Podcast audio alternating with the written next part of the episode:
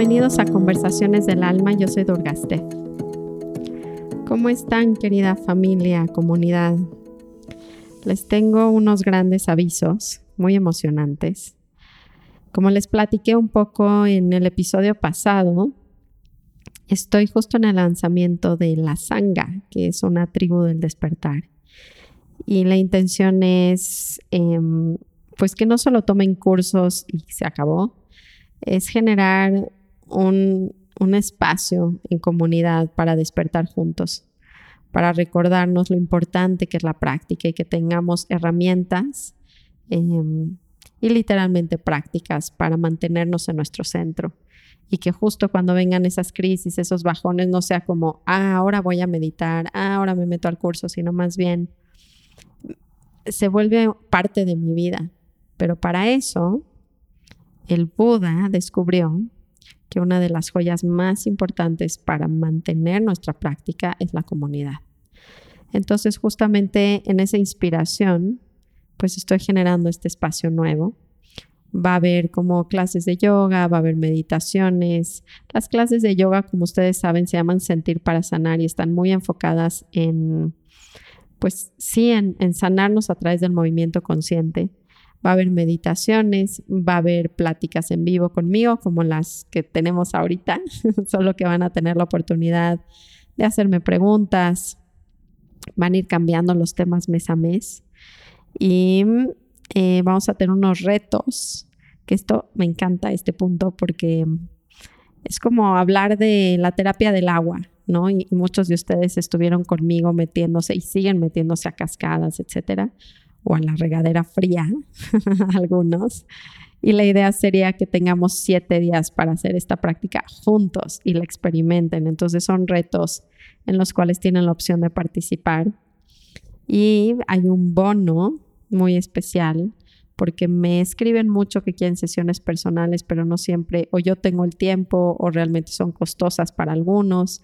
Entonces voy a regalar dos sesiones privadas al mes en una rifa en la sangre. Está, la verdad, muy bonito el proyecto. Eh, damos una parte a donación a una nueva esperanza, que es una, una fundación que ayuda a niños con cáncer, y damos nuestras meditaciones que voy grabando a Medita México, que es otra fundación que ayuda a, a mandar meditaciones a quien más lo necesita. Entonces estoy muy emocionada, la verdad. Ha sido todo un gran trabajo detrás y pues me encantaría que sean parte. Las inscripciones las cierro el 30, así que sí sería importante que se metan con nosotros. Esta semana en Instagram tengo varios eventos en vivo para que tengan una probadita de la sanga.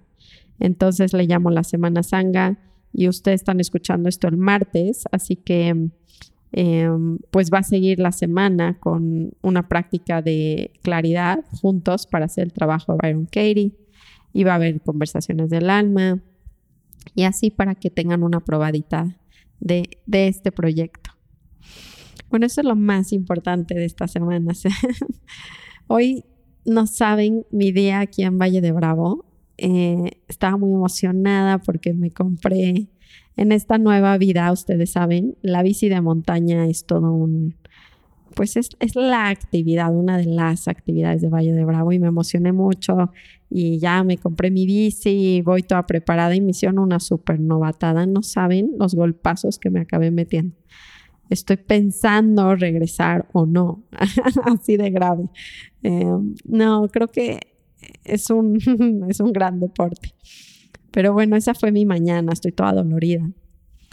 Y el tema que les tengo preparados para ustedes hoy es uno que he estado notando y es que es muy chistoso que queremos mantener la vida. Creemos que el objetivo es mantener la vida muy estable, como en mucha mm, placer, ¿no? Es como cuando seamos exitosos, todo el día vamos a estar bien y cada, y pareciera que eso nos vende la espiritualidad también. Es como cuando estés bien y cuando medites y cuando hagas yoga, todo se va a equilibrar. Eso es lo que nos dicen. Y, yo creo que nos faltan las letras chiquitas que, dice, que nos dicen, esto todo el tiempo va a cambiar. ¿no? O sea, como que las subidas y las bajadas seguirán siendo parte de tu vida y además de una manera muy esencial.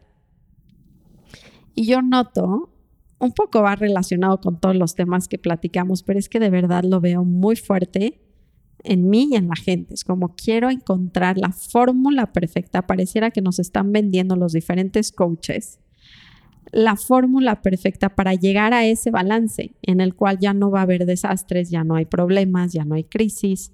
Y pareciera que entre más esté en ese estado, más estoy alcanzando este éxito. Y yo lo creo que es algo muy falso.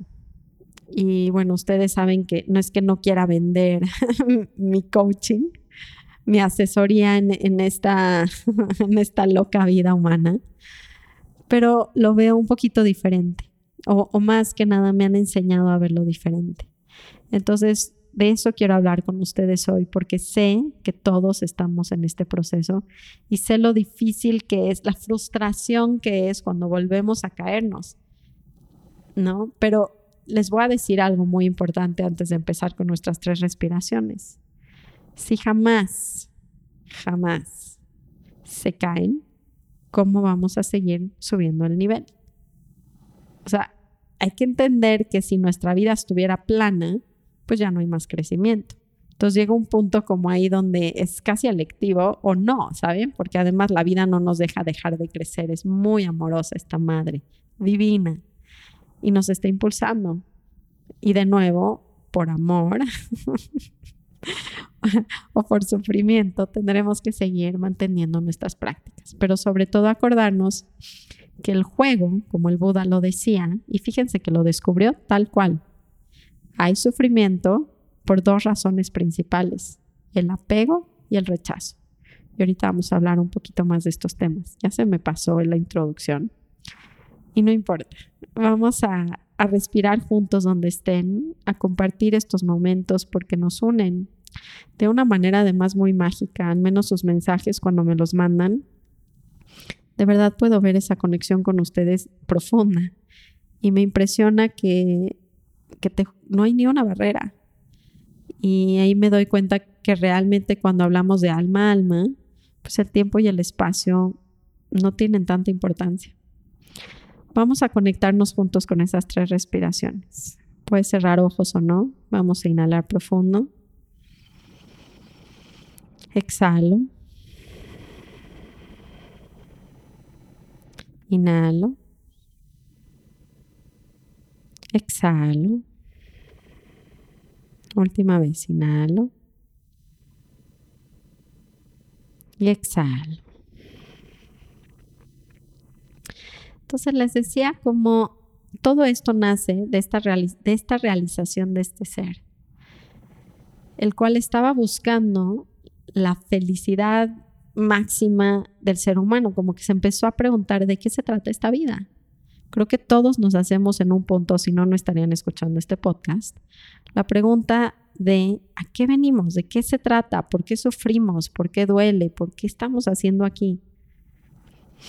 Y, y justamente tuvo que vivir muchos sufrimientos. Si se dan cuenta, la historia del Buda, pero la historia de cualquier persona que ha evolucionado, no intenta estar en un pedestal perfecto donde todo se alinea y nada le moleste y esté todo ahí, ya saben, en ese punto donde llegamos veces en la que dices, wow, pues ahora sí está todo acomodando, está todo fluyendo y creemos que ese es, ese es el éxito espiritual o ese es el éxito, el propósito de nuestras vidas.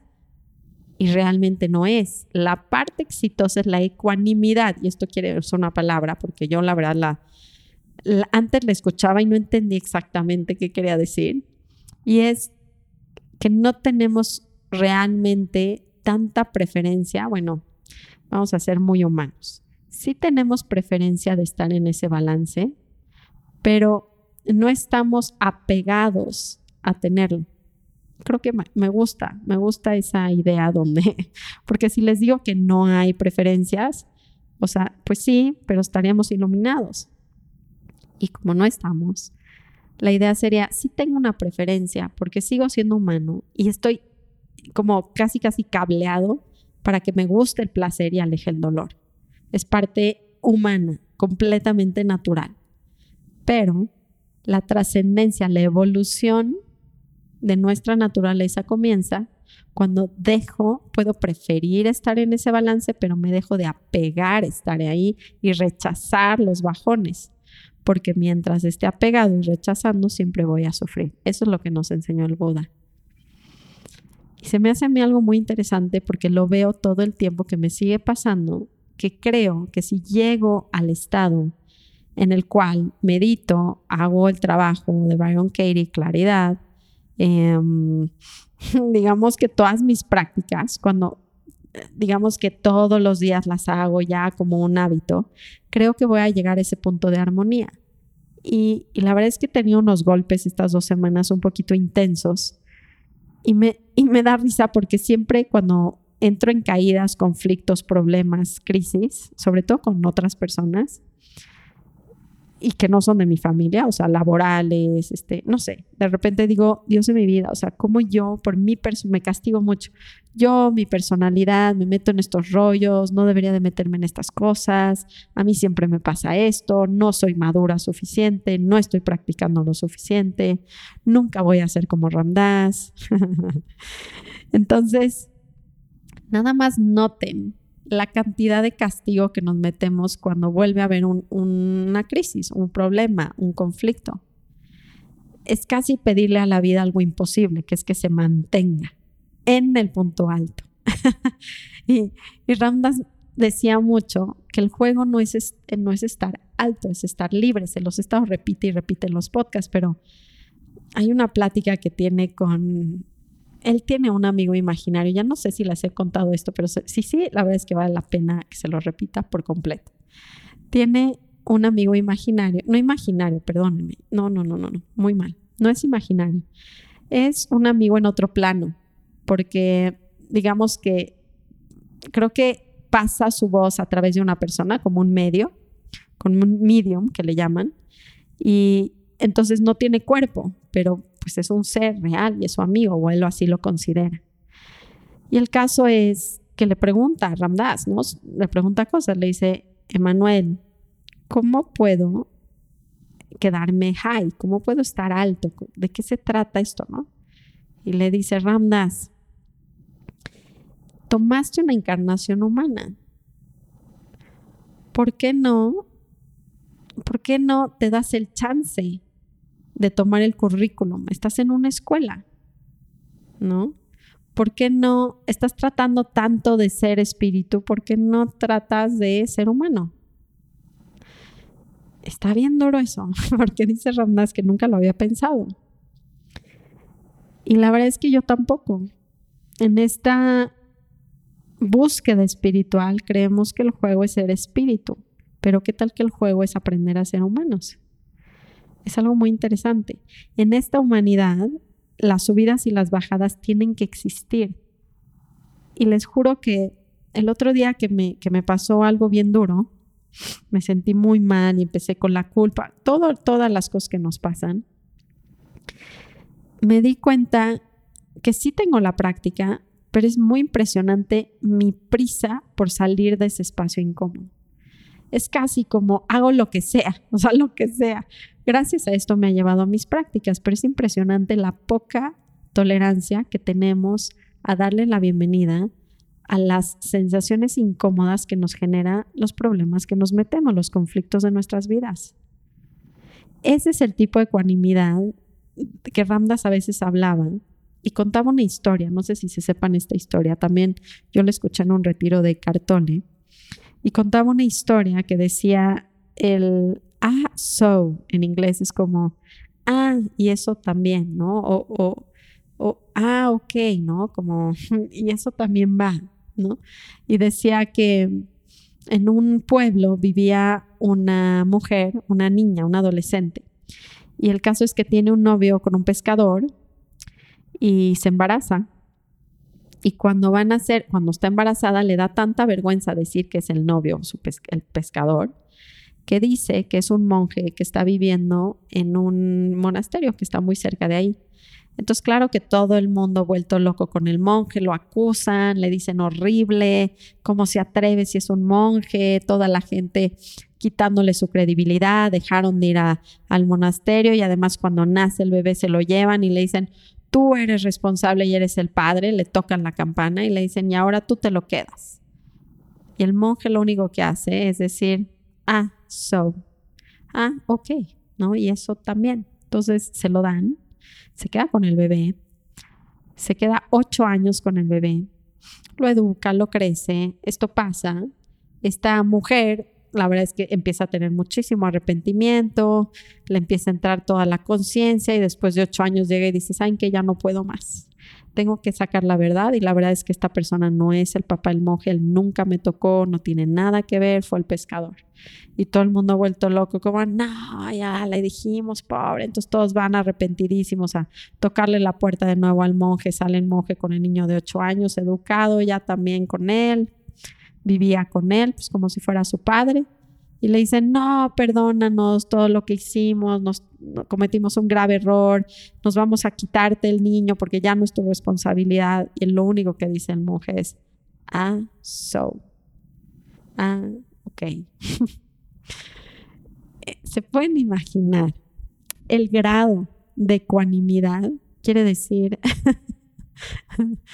de darle la bienvenida a lo que sea que viene a nuestras vidas. O sea, ah, les juro que Ramgiri, mi maestro que conocí en India, que era un alemán que me enseñó a hacer el trabajo de Byron Katie, iba un pasito más allá y decía, no es solo awesome, era how wonderful, qué maravilloso. Creo que eso está un poquito más intenso. Escojan cuál prefieren, si el ah, so, how wonderful, pero ese aso viene como de, yo siento, o, al menos eso es lo que he estado sintiendo estos días, la enseñanza no tiene nada que ver con la forma. La forma es que vienen y lo acusan y le quitan su credibilidad y le, y le dejan un bebé que no tiene nada que ver con él y ahora lo tiene que cuidar. ¿Se podrían imaginar cómo reaccionaría una persona que no está en esta frecuencia a ese evento? Y tomar qué está detrás de este enseña del evento, qué está detrás del evento que la vida me quiere enseñar y por eso es el ah so. Es como, ok, como aquí viene y qué trae esto y cómo lo acepto y cómo lo vivo y cómo lo realizo desde esa aceptación, desde ese ah so. Y esto también. Esto también es parte de esta encarnación humana y de esta escuela. El currículum que me está dando la vida me está diciendo, te toca cuidar un bebé. yo, jamás lo hubiera tomado, no sé ustedes. Pero me da risa la magnitud de resistencia que tengo, tipo, me lastimé mucho la rodilla ahorita en, la rodada, en la bici. Estoy súper enojada conmigo misma y cero estoy en el ah, so o en el how wonderful, porque literalmente no vemos más allá de nuestras narices en las enseñanzas. Estamos todo el tiempo queriendo estar en esta superarmonía que nos marca la mente. Pero ¿qué tal que la armonía incluye la caída? ¿Qué tal que la armonía incluye la, la pelea? Y por otro lado, que también lo he estado pensando mucho estos días, sí tenemos que subir de nivel. Y de hecho, viendo el ejemplo de la bicicleta, ¿cómo voy a aprender a andar Digo, hoy sí fue una salvajada, era mi primera vez que andaba hace 30 años que no me subo una bici, pero digamos que responsablemente, ¿cómo puedo subir de nivel si no me caigo? O sea, pero es chistoso creer que llegamos al punto como si fuéramos niños y luego crecemos adultos y creemos que ya no van los errores. O que, los, o que cometer errores es retroceder, es algo que me enseña que no estoy ahí. ¿Qué tal que el error me enseña como sí? Y cómo puedo probar mis prácticas ahora dentro de esos supuestos errores, problemas, conflictos. O sea, ¿de qué otra manera? O sea, se suena tan bonito. Estaba también pensando a veces en la incongruencia que tenemos nosotros como disqueguías, entre comillas.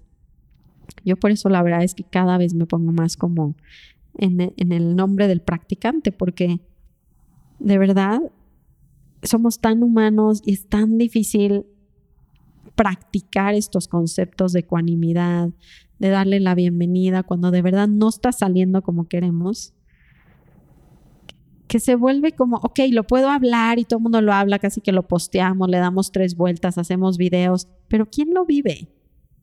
¿Saben quién lo vive? Quien está dejando de empujar eso, quien está casi que pidiéndolo. Eso, eso se me hace lo más avanzado a nivel espiritual. ¿Quién está pidiendo los retos? Pues solo los guerreros que entienden de qué se trata el juego.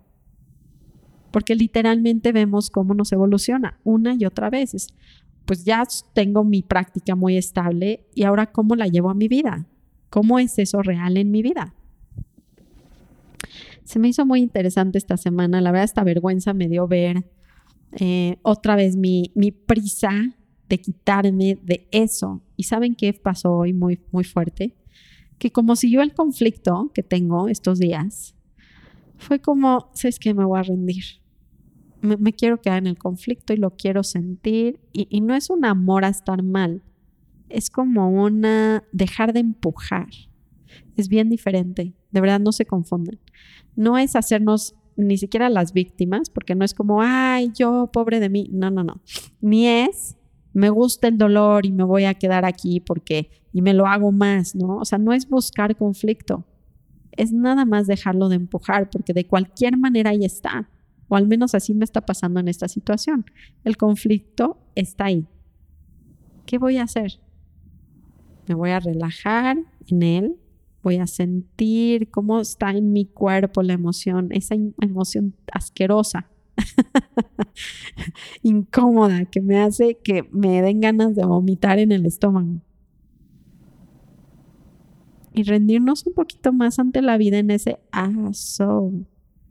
Hay un dicho, hay un dicho hindú, creo que es hindú o zen, ya no me crean, no me acuerdo, pero dice, la libertad le espera a ojos que no tienen preferencia no tienen longing, no sé cómo traducir el longing, pero es esta mm, como mm, que nos está llamando, que estamos llamando algo, ese deseo.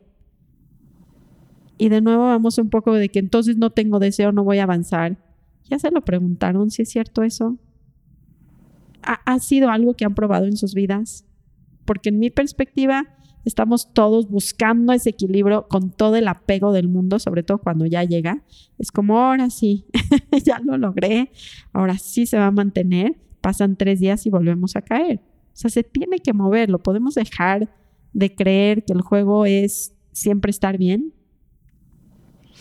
Y nos podemos dar cuenta cómo podemos empezar a vivir la práctica en vez de hablar de ella no sé, a mí me, pasó estos días y estoy como muy reflexiva de esto.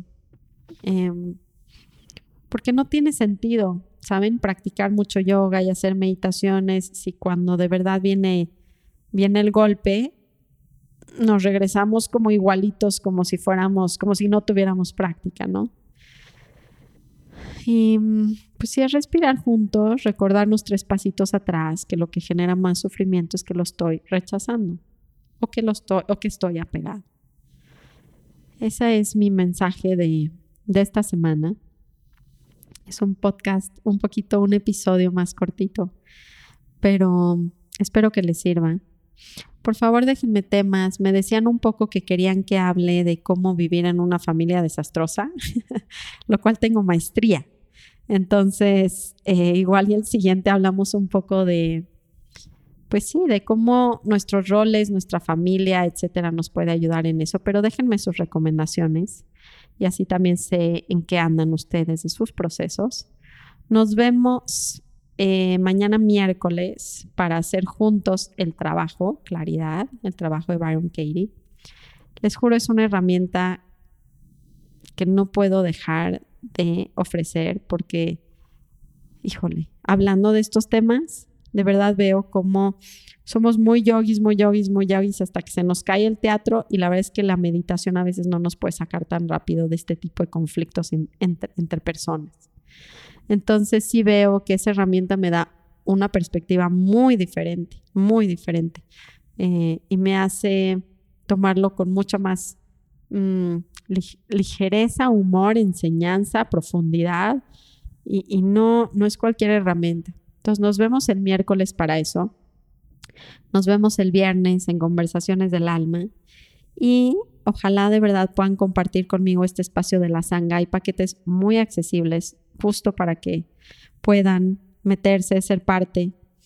Y cualquier cosa, pues chequenlo en, en Instagram, este paquete, o en mis historias. Y estamos en contacto esta semana. Tómensela con calma. Recuerden respirar. El aso. Y esto, ¿cómo podría esto, esto que nos pasa todo, tener ese nivel de energía de... Y esto también. Esto es parte de ese currículum. Está todo bien. Los quiero mucho, de verdad. Les mando muchos abrazos. Gracias siempre por escucharme. Y eh, namaste.